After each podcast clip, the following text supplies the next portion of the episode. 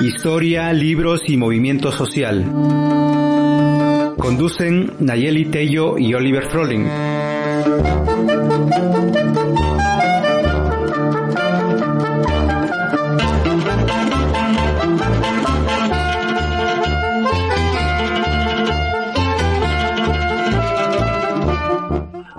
Mis queridos radio escuchas, estamos de regreso con su programa Pez en el Surco con Oliver Froling y Nayeli Tello. Y Naye, ¿cómo estás el día de hoy?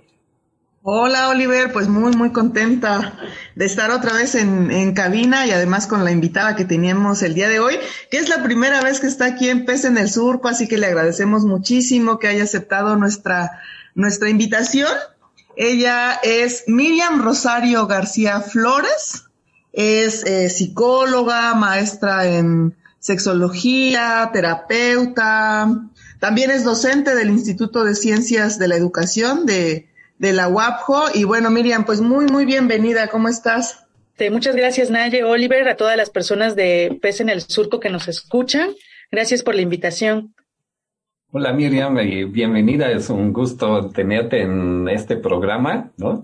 Y bueno, pues como ya te presentó Naye, ¿no? Y eres aquí para platicar un poquito de, o estás aquí para platicar un poquito de, tu trabajo, ¿no? Y tu trabajo pues es de sexóloga. Entonces, pues, ¿por qué no empezamos con una pregunta muy básica que todos pensamos que sabemos la respuesta, pero a lo mejor no? Y la pregunta es, ¿qué es la sexualidad? Bueno, la sexualidad es todo aquello que nosotros somos como personas. Desde antes de nacer ya venimos con una sexualidad.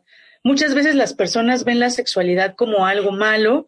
Cuando se habla del tema de sexualidad, lo ven como, como algo negativo, como un tabú. Y la sexualidad tiene que ver con todo lo que, las maneras en que yo me relaciono con las demás personas, todo lo que yo soy, también el cómo disfruto de mi cuerpo, cómo me cuido, cómo me relaciono con las personas que están a mi alrededor, qué, cuáles son las personas que me atraen, que me gustan y de qué manera me quiero vivir con las demás personas que están a mi alrededor. La sexualidad se compone de factores biológicos, psicológicos, sociales y también tiene que ver con factores económicos y pues en la sexualidad es un mundo bastante amplio. En estos factores biológicos tiene que ver con toda la cuestión sexual, con todo este aspecto biológico que son estas características biológicas que tenemos genéticamente adquiridas. Y en esta parte psicológica tiene que ver con mis pensamientos, sentimientos, mis emociones, y en la parte social es cómo me relaciono con las personas que se encuentran a mi alrededor, así también como esta parte de cómo me vivo como hombre, cómo me vivo como mujer, cómo me, vino, me vivo como persona de la diversidad sexual, cómo me vivo también desde mi identidad, desde mi preferencia. Pues la sexualidad pues es un mundo bastante amplio y bastante complejo y que también tiene que ver con esta, esta cuestión económica, ¿no? Que algunos factores económicos que pueden influir. Oye, Miriam, siendo un, mundo tan amplio como el que nos acabas de, pues, de describir y con tantas aristas, ¿por qué crees tú que muchas veces la sexualidad queda mm, o puede ser entendida solo como genitalidad, ¿no? Como que pareciera que dicen, ah, sexualidad y es como con quién te acuestas y punto, se acabó. O sea, ¿cómo pasó de ser un mundo tan amplio a de pronto quedar reducido solo al, a la genitalidad? Tiene que ver mucho con la cultura que nos han enseñado, la de la cultura del miedo. ¿Qué sucede? El, el mayor miedo de la sexualidad, de hablar de sexualidad, es que las personas tengan un embarazo a temprana edad o tengan infecciones de transmisión sexual. Entonces, en el ámbito educativo, algo que pasa mucho es que sí nos enseñan de sexualidad, pero solamente la parte biológica, ¿no? Y en este caso solamente nos enseñan la parte biológica porque el mayor temor es el índice de embarazos no planificados, así como también las infecciones de transmisión sexual. Entonces, solamente se abarcaba una educación sexual y no una educación de la sexualidad. En este caso, por miedo, ¿no? A que las personas pues tomaran decisiones sobre su propio cuerpo, por miedo a que conocieran de la diversidad sexual. Incluso todavía en la actualidad pues hay familias que tienen mucho miedo de que se les hable a sus hijos de una manera abierta del tema de la sexualidad, porque piensan que si se les habla del tema, pues van a cambiar su preferencia o tienen el miedo de que, de que tomen ciertas decisiones que no sean apropiadas y creen que eh, al no enseñarles van a protegerles de, este, de esta parte. Por eso solamente se tomó la decisión de que se viera la sexualidad desde una parte biológica. Anteriormente solamente las personas que se encontraban en el ámbito médico eran quienes educaban en el tema de la sexualidad y por eso es que se vio mucho esta parte como corporal en la cuestión de la prevención. Sí hay una educación sexual que nos enseña de métodos anticonceptivos, antifecundativos. Hay una educación sexual que nos, nos enseñaban unas láminas en la, en la secundaria con las infecciones de transmisión sexual y esa era parte de la cultura del miedo, temerle a la sexualidad, el no querer vivirla, no querer disfrutarla, porque ya sabías que si la vivías podías tener un embarazo o ya sabías que si tenías una relación sexual podías adquirir una infección de transmisión sexual. Entonces, la manera en que nos han educado es a través de la cultura del miedo, reprimiéndonos, diciéndonos no tengas la relación porque te puedes embarazar o porque puedes tener infecciones y se olvidó la educación de la sexualidad, el mirar y tomar tus propias decisiones, tener un plan de vida, un proyecto de vida, el que puedas expresar tus emociones y ver tú qué quieres, si quieres o no quieres tener hijos o hijas, la parte también de, de que, cómo te sientes, la parte de la preferencia sexual, esta situación de, de la perspectiva de género, ¿no? Que sabemos que en la actualidad nos hace mucha falta el poder diversificar las maneras de ser hombre y de ser mujer y cómo me siento con mi ser mujer, cómo me siento con mi ser hombre, cómo me siento con mi ser eh, de la diversidad sexual, pero estos temas no se han tocado en el ámbito educativo porque existe mucho temor, ¿no? A que si se toca el tema, por ejemplo, de la diversidad sexual con niños y niñas, pues los niños y niñas vayan a cambiar su preferencia o que se rompan también estos patrones de género que hemos estado de alguna manera reproduciendo a lo largo del tiempo. Sí, me, acuerdo mucho de esa cultura de miedo, ¿no? Cuando ahí en la primaria, ¿no? Las primeras la primera vez nos platicaron, ¿no? Y era básicamente, wow, ¿no? Eso no suena para nada divertido, peligroso, ¿no? ¿Para qué alguien haría eso, ¿no? Y ya como que luego cambias de opinión, ¿no? De alguna forma, ¿no? Pero ya siempre es este sentido de, de culpa, de peligro, ¿no? Y de, de una relación muy muy compleja, ¿no? Y en este sentido, pues hablando también de esta trayectoria, ¿cómo, cómo, cómo vamos construyendo nuestra, nuestras sexualidades así como seres humanos? Ah, muy bien, pues nuestra sexualidad, desde que nacemos, pues biológicamente nos asignan un sexo, ¿no? Y en este caso es eh, masculino o femenino.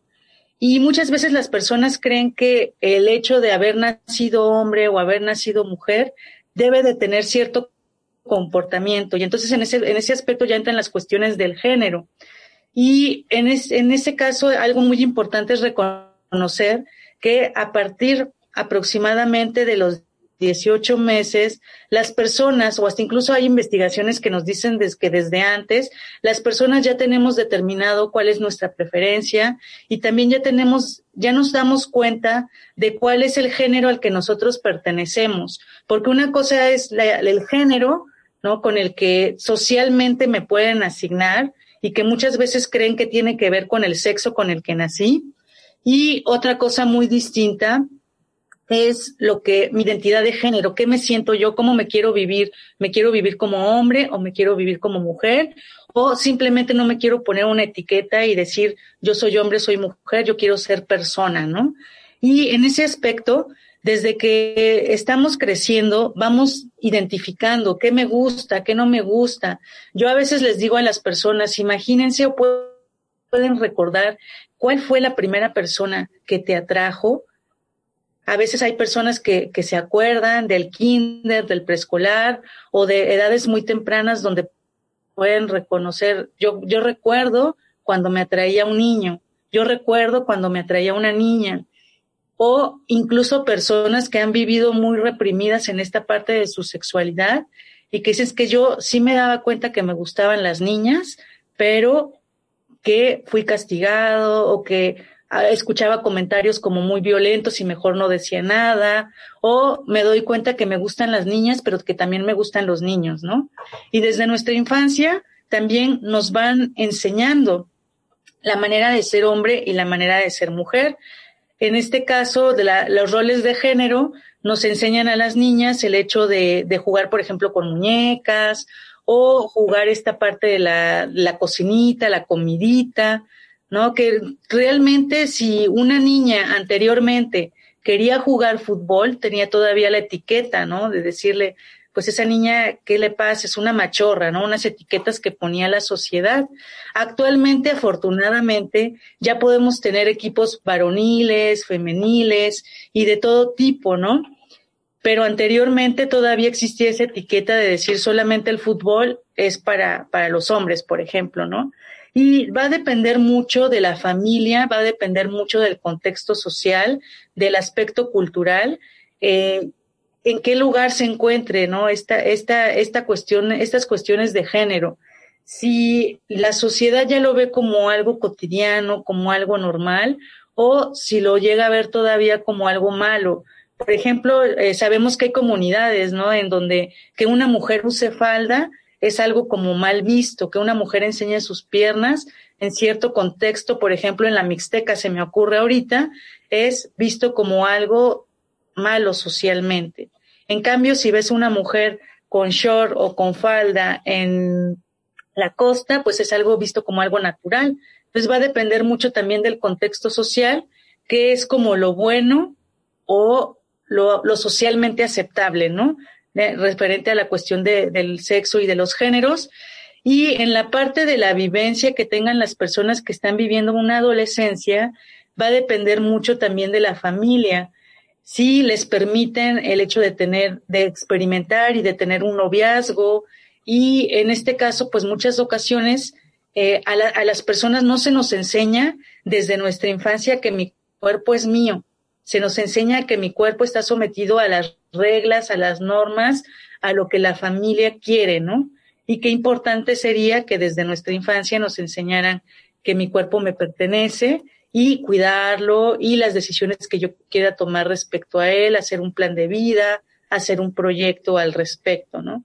Entonces nuestra sexualidad se va construyendo a lo largo de toda nuestra vida, inicia desde que nacemos y termina en el momento que morimos, porque muchas veces existe el mito de que solamente cuando estamos en la etapa de la juventud es que vivimos la sexualidad cuando en realidad la sexualidad nos acompaña durante toda la vida.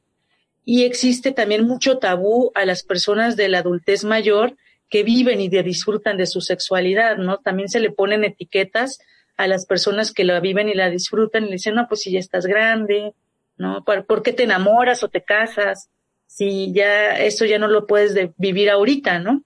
Cuando en realidad, pues toda la vida podemos tener esta capacidad de enamorarme, de sentir, de disfrutar, tanto emocionalmente, físicamente y la manera en que me relaciono, ¿no? Pues muchísimas gracias, Miriam. Estamos eh, platicando sobre sexualidad y bueno, yo creo que esto que dices es súper importante al final, ¿no? También es importante reconocer que va cambiando nuestra sexualidad, nuestra manera de entenderla o de vivirla a lo largo de toda nuestra vida, ¿no? me encontré la otra vez una nota en, en el Facebook que decía que hablaba sobre una mujer que tenía como 65 años, que había tenido, digamos, una vida mm, heterosexual, con hijos, con una pareja hombre, y a los 65 años había decidido decirle a sus hijos que pues le gustaban las mujeres y que tenía una novia, ¿no? Entonces, no es una, no es un ente fijo tampoco la sexualidad. Pero para seguir hablando contigo de esto y mucho más, pues vamos a ir primero a una pausita musical y regresamos con más preguntas para nuestra querida Miriam Rosario García Flores.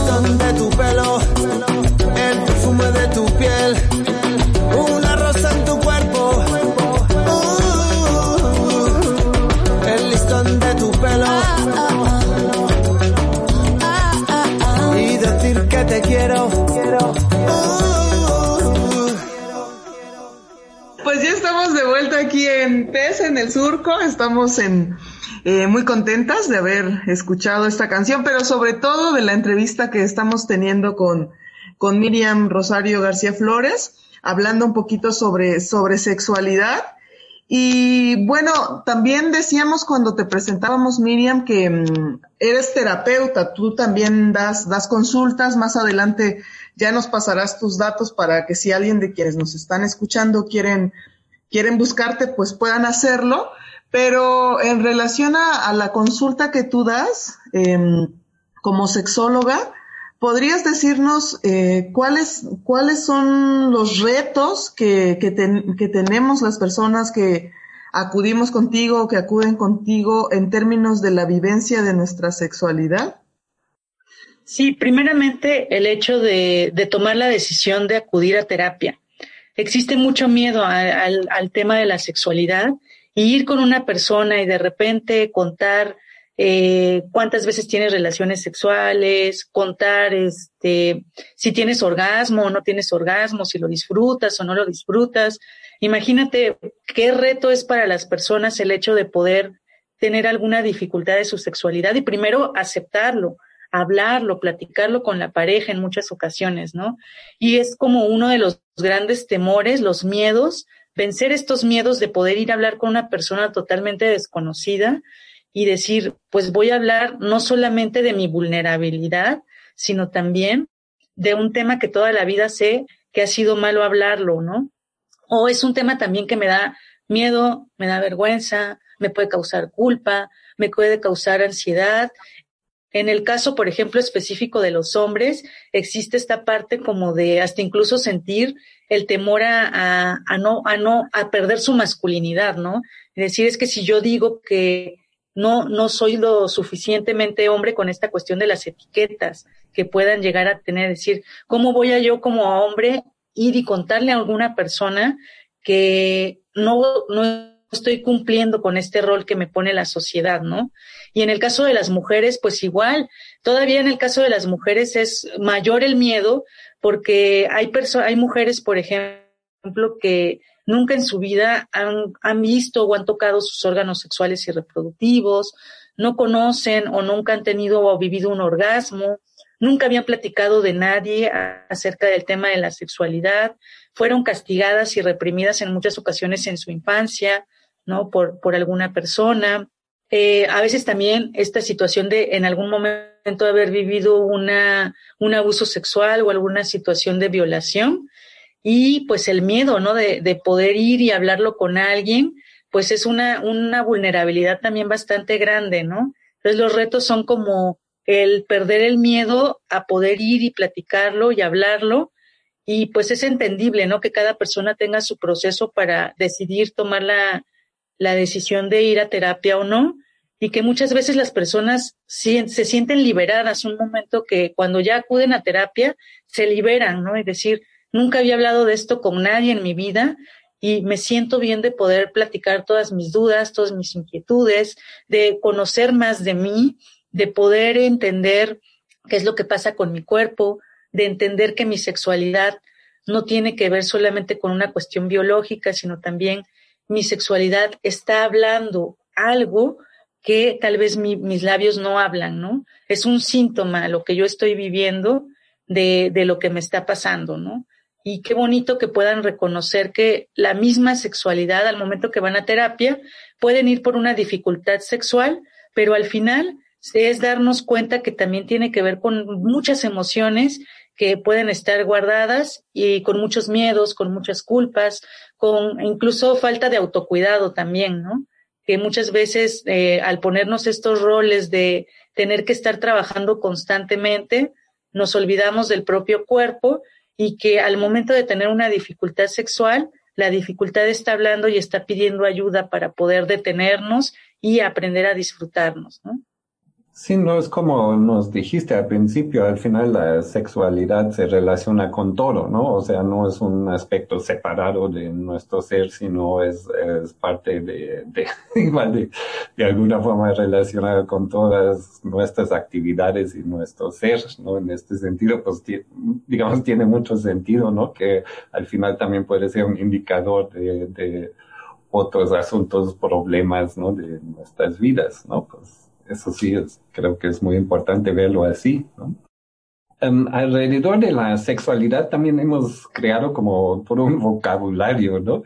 Entonces hay, por ejemplo, una de estas palabras, ¿no? Que es el erotismo. Para nuestros radioescuchas, pues, ¿qué es el erotismo? El erotismo es eh, una experiencia en donde la persona puede disfrutar gozar, llegar como a, tener un placer, pero no solamente un placer físico, sino también es esta parte de poder realmente saber lo que soy, lo que siento y tener la vulnerabilidad de, de olvidarme de todos los prejuicios, de todos los juicios de valor, de todos los miedos culpas, ¿no? Esto que platicábamos ahorita, todos los miedos, la culpa, la vergüenza que yo pueda tener, quitármela y realmente poder vivir el momento, disfrutarlo, tener una entrega con la, con la persona o con las personas con que quiera vivir y disfrutar ese momento. Es poder dejarme llevar, no tener un manual, porque luego a veces las personas creen que eh, las personas que trabajamos en la sexualidad tenemos un manual, es más bien el, lo que yo estoy viviendo, lo que estoy sintiendo, el ahora que estoy contigo, el simplemente tocar tu mano, el simplemente sentir un beso, el, tener este contacto de, de abrazarnos, de sentirnos, pero realmente estarlo viviendo y disfrutando. Y esto puede ser eh, una parte erótica o hasta incluso no erótica, que también es algo importante. No solo, no todo en sexualidad tiene que ver con algo erótico, puede ser Incluso el hecho, por ejemplo, de, de comer una fresa ¿no? Y, y, comerla y disfrutarla, también es una manera de que yo pueda vivir mi erotismo. El hecho de, de tomar una copita de vino, de gustarla con calma y, y, disfrutarla, también es una cuestión que pueda yo vivirla y sentirla como una parte erótica, ¿no? Bueno, puede ser erótica o no, pero vivirla y sentirla y si la disfruto también con otra persona, pues también ese momento estar viviéndolo como plenamente viviéndolo al máximo, ¿no? Miriam, ya nos decías ahorita que no hay que no hay manuales, ¿no? En el tema de la, de la sexualidad, pero me quedo pensando un poquito como, no sé, eh, yo siempre tengo fe en que hay jóvenes, eh, hombres, mujeres de la diversidad de, de, la, de la universidad, ¿no? En, que escuchan pese en el surco, ¿no? Y cuando tenemos invitadas como tú, siempre pienso como qué les podríamos decir, qué les podría aportar este programa, ¿no? A estos chavos y chavas que pudieran estarnos escuchando, o también personas, pues de todas las edades en este caso, ¿no? Entonces, cuando, cuando hablamos de sexualidad y también de, de cómo vencer el miedo, aunque no haya manuales, Miriam, ¿nos podrías decir así como, no sé cómo, no sé si son recomendaciones o tips o cómo llamarle, pero algo que de alguna manera nos ayude a ir quitándonos estas capas de, miedo que podríamos tener. Sí, yo creo que eh, un, un, algo importante sería, uh, más bien si no hay un manual, el hecho de reconocer que siempre va a haber expectativas, quitarme esas expectativas y en vez de estar pensando en que si le va a gustar o no le va a gustar, centrarme en mí, centrarme en las sensaciones, centrarme en la parte de los besos, las caricias. Algo importante en la sexualidad es que en muchas ocasiones estamos acostumbrados a vivir las cosas muy rápido. Estamos en una cotidianidad donde todo lo queremos hacer de manera muy rápida y reconocer que mientras más me tarde yo en vivir este encuentro, ¿no? Les platicaba hace rato, el incluso tocar la mano, el acariciar el cabello, o sea, como dedicarle tiempo a la parte del estímulo sexual efectivo, ¿no? Las miradas, las caricias, la comunicación que yo pueda tener con la persona, decirle cuánto me gusta, cuánto me agrada. Esta parte previa que se puede extender lo más que se pueda, porque si bien no hay manuales, pero sí también podemos reconocer que la respuesta sexual humana, para que las mujeres, por ejemplo, podamos tener un orgasmo, es distinta a la respuesta sexual humana de las mujeres y la respuesta sexual de los hombres. Los hombres pueden tener un estímulo sexual efectivo y tener erecciones muy rápidamente. En el caso de las mujeres, podemos sí tener como las ganas y el deseo, pero para que realmente podamos llegar a tener un orgasmo y sentir placer, necesitamos de mayor estimulación. Entonces, debe de haber, por ejemplo, muchos besos, muchas caricias y mucha estimulación. Algo importante también que las personas que nos escuchan necesitan saber es que mientras más tardamos en la parte de estimular, de besar, de tocar, de disfrutar, de pensar, de, tocar y experimentar las diferentes partes del cuerpo, es más fácil que podamos llegar a tener un orgasmo. Y esto aplica tanto para hombres como para mujeres, ¿no?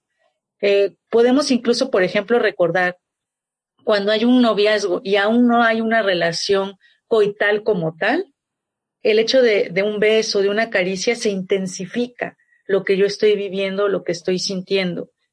Entonces, si yo en todas mis relaciones.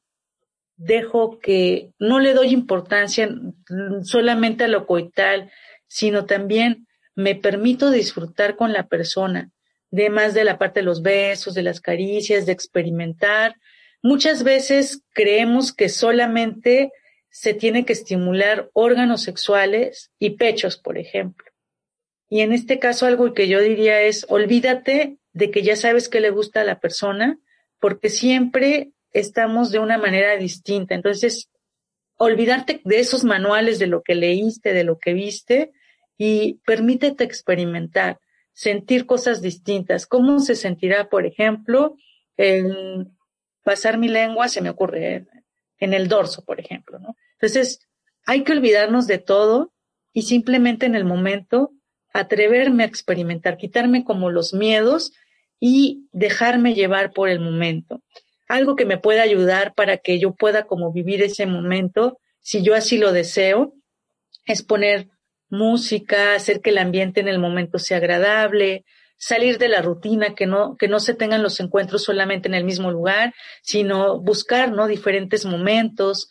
Eh, algo también importante es que para que yo pueda vivirlo plenamente, necesito también haber negociado con la pareja de qué manera vamos a, evitar el tener un embarazo o una infección de transmisión sexual, ¿no? Porque muchas veces se habla de, del goce, del placer, pero no se habla de, de cómo nos vamos a cuidar. Y esto en muchas ocasiones también se vuelve como algo que causa principalmente en las mujeres el miedo, ¿no? De qué tal si me embarazo, ¿no? Entonces, en vez de disfrutarlo, se vive con angustia, se vive con ansiedad. Por eso algo muy importante es reconocer que si las personas ya van a estar teniendo encuentro, el prevenir las infecciones de transmisión sexual y los embarazos, ¿no? Que se pueda platicar, planificar como pareja, tomar estas decisiones eh, acerca de si queremos tener hijos o no, o hijas, hijos en este momento, para que de esa manera también lo podamos vivir más plenamente y sin miedo, ¿no? A que exista alguna, algún embarazo y demás. Eh, otra cosa importante es esta parte de, del tiempo, ¿no? Que le dedicamos a la relación. No podemos disfrutar de una relación si no hay comunicación, si no hay confianza. Si yo tengo miedo de, de vivirlo, bueno, también reconocer si me siento lista o no me siento lista para vivirlo. Y si no me siento lista, pues el, el derecho que tengo de decir no quiero, ¿no?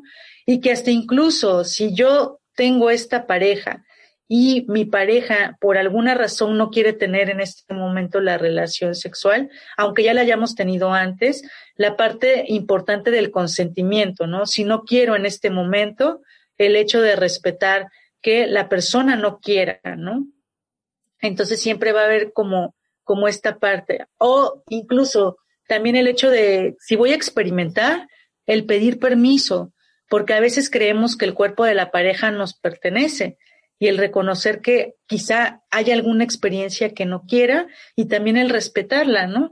Decir, si esta persona no quiere experimentar este tipo de relación, pues también respetar y reconocer que si no quiere, no tengo por qué convencerla, es simplemente no quiero, no me gusta y el aceptarlo, ¿no? Como parte también de la sexualidad, porque el, el, la sexualidad también, si hay amor, debe de haber respeto, ¿no? Entonces, siempre esta parte de decir, aunque ya haya tenido tal vez cierta práctica con mi pareja, si no quiero, no es no. Y el poder respetar siempre las decisiones que la pareja tome, ¿no? Pues sí, muchas gracias por esta respuesta, Miriam. Esta respuesta bastante amplia, ¿no? Y como dijimos, aunque no haya un manual, ¿no? Definitivamente hay ciertas ideas y pautas, ¿no? Que hay que respetar pero también desafortunadamente ya se nos acabó el tiempo. Entonces, para nuestros radioescuchas que pues te quieren contactar, uh, quieren saber más de este tema, ¿cómo, ¿cómo te pueden encontrar? Me pueden encontrar por medio de mi número telefónico 951-504-9561 y en mi página de Facebook Sexóloga Oaxaca pues muchas gracias por visitarnos aquí en esta cabina virtual, ¿no? Y esperemos que no fue la última, sino la primera de muchas visitas. Sí, claro, este, el tema de la sexualidad pues es bastante amplio, ¿no? Y pues hablarlo en un programa pues siempre como va a quedar como ciertos temas, ¿no? Para poder seguir platicando y con mucho gusto si me hacen la invitación, aquí estaré con ustedes. Muchas gracias.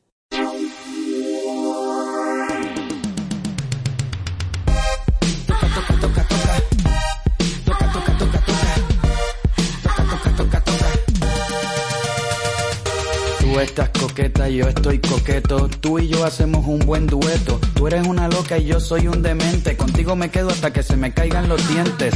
Te tengo una propuesta sencilla. Vamos a mezclarnos como pan con mantequilla. Como refrito con guacamole, bien mezclado. Como arroz con frijoles. Nosotros nacimos con las piernas sueltas Vámonos para atrás, para los años 80, para cuando Madonna era virgen y John Travolta en el piso daba vueltas.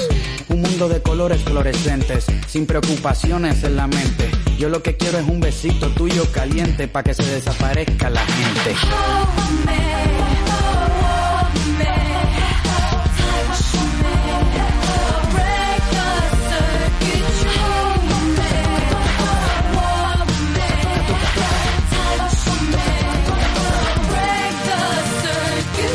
Por ti yo hago lo que sea, peleo contra 300 ninjas en Corea. Por ti pesco 500 delfines y cruzo la cordillera de los Andes en patines.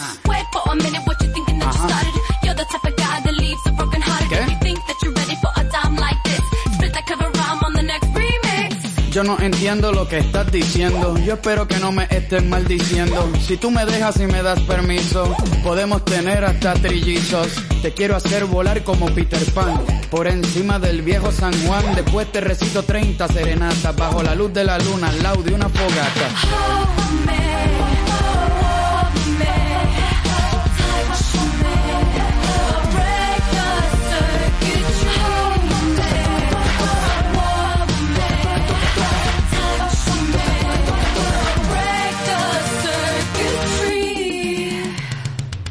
Traigo música con electromagnetos para que muevas todo el esqueleto. Música hecha con buena onda para que brinques como popcorn de microondas. Yo lo que quiero es que pierdan el control, que fumen y mezclen pepas con alcohol. Todo el mundo salvaje, welcome to the jungle. Let's get ready to rumble.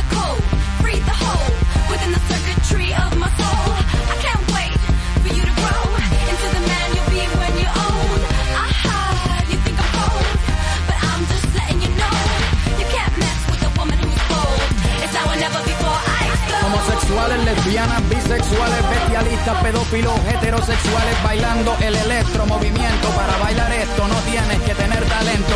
Todo el mundo con el paso del robot. Todo el mundo con el paso del robot. Todo el mundo con el paso del robot. Todo el mundo en la disco bailando.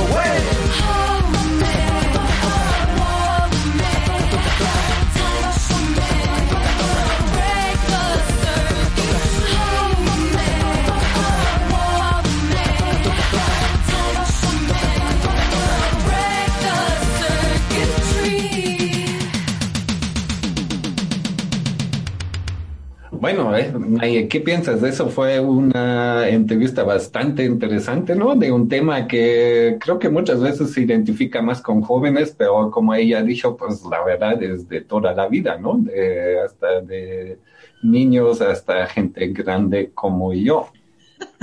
O más grande todavía que tú, Oliver. Más grande. También. Sí, yo creo que, que, mm, que es muy importante eh, también reconocer la importancia en el tema de la sexualidad eh, del autoconocimiento, ¿no? Del autocuidado y también de conocernos eh, a nosotros mismos, saber, como decía Miriam, qué me gusta, qué no me gusta, este, qué pienso también de, de mi cuerpo, qué pienso del sexo, qué pienso de la sexualidad, cómo se construyó, cómo construí yo esa idea, ¿no? De, de todos estos conceptos. Y yo creo que para eso, pues es fundamental, ¿no? Poder, poder muchas veces ser, eh, si existen las posibilidades, acompañadas, acompañados, acompañadas por una, por una terapeuta, ¿no? Porque a veces no podemos, o un terapeuta, a veces no podemos de, manera eh, solos, solas, pues poder eh, encontrar esas respuestas, ¿no? Entonces yo creo que nos van dando un camino, ¿no? ¿Tú qué piensas en tu experiencia de terapia, Oliver? Pues creo que sí es bastante importante, ¿no? Porque al final creo que la sexualidad, como ella dijo también desde el principio, desde la adolescencia, es inseguridad, ¿no? O sea, como que no te hablan bien de, ella, no sabes qué hacer, hay ciertas imágenes y ahora, pues en estos tiempos, ¿no? Ya más con el internet, ¿no? Con toda la pornografía que hay, existen como ciertas imágenes de cómo debería de ser, ¿no? Y todo, ¿no? No te sientes cómodo, pero tampoco sabes qué otra cosa que hacer, ¿no? Entonces sigues ciertas eh, ciertas ideas, ¿no? Y creo que en este sentido, pues una terapia también te puede ayudar mucho a, abrir comunicación, ¿no? Y abrir, digamos, la, tus ideas a ciertas otras formas de, expresión sexual y erótica, ¿no? Creo que es muy importante en este sentido. Sí, yo creo también que eh, el espacio de terapia lo que nos va generando es una experiencia y una vivencia también de aceptación, ¿no? Eh, de confianza, de saber que lo que tú, aunque tu familia, aunque tu comunidad, aunque tal, si tú tienes una preferencia que no es necesariamente por las personas del sexo opuesto, está bien, ¿no? Es parte de tu deseo, es parte de tu humanidad, es parte de, de, lo que tú eres, ¿no? Entonces, y siento que esa es fundamentalmente una, una de las eh, cosas que yo valoro más de mi propia experiencia en terapia, ¿no? Como este camino en el que van construyendo que eres la persona que eres y está bien, que quizá hay cosas que, que después en el recorrido que vas haciendo de tu experiencia vas a querer cambiar o te das cuenta que no te han hecho bien o lo que sea, pero no necesariamente son experiencias negativas, ¿no? Sino son puntos de partida para repensarte y repensar eh, tu vida que pues, pues va a continuar, ¿no? Entonces, pues nada, yo creo, Oli, que nos vamos a quedar con esta invitación a, a visitar a, a, Miriam, en este caso, que es quien, quien nos visitó, que tiene esta formación como, como psicóloga en un primer momento y también como, como sexóloga, ¿no? Que es uno de los grandes temas de la, de la humanidad, así que vamos a repetir sus datos de contactos. Pueden buscar a Miriam en el 951 50 49 56 1 y también en el Facebook como Sexóloga Oaxaca. Pues sí, ahí la pueden encontrar. Y obviamente hay otros terapeutas también, ¿no? Pero pues aquí es, ella es amiga del programa, ¿no?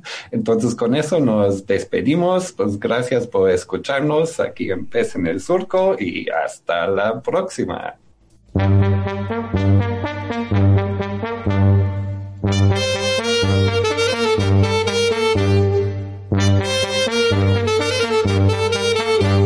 Gracias por escuchar Pez en el Surco.